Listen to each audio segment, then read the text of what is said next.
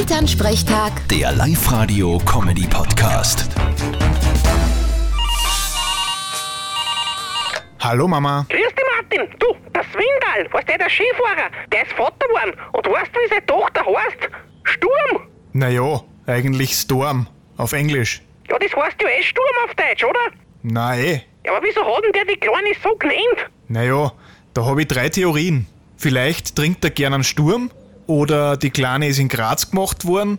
Oder er ist ein Fan von die X-Men. Ja, das zweite und dritte check ich jetzt nicht.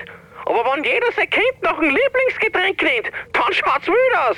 ja, dann gibt's im Kindergarten nicht in Jeremy, in Justin oder die Chantal, sondern dann sind in der Mäusegruppen der Fetzi, der Vierkanter und die kleine Rüschal. Vierte Mama. ja, vierte Martin. Elternsprechtag. Der Live-Radio-Comedy-Podcast.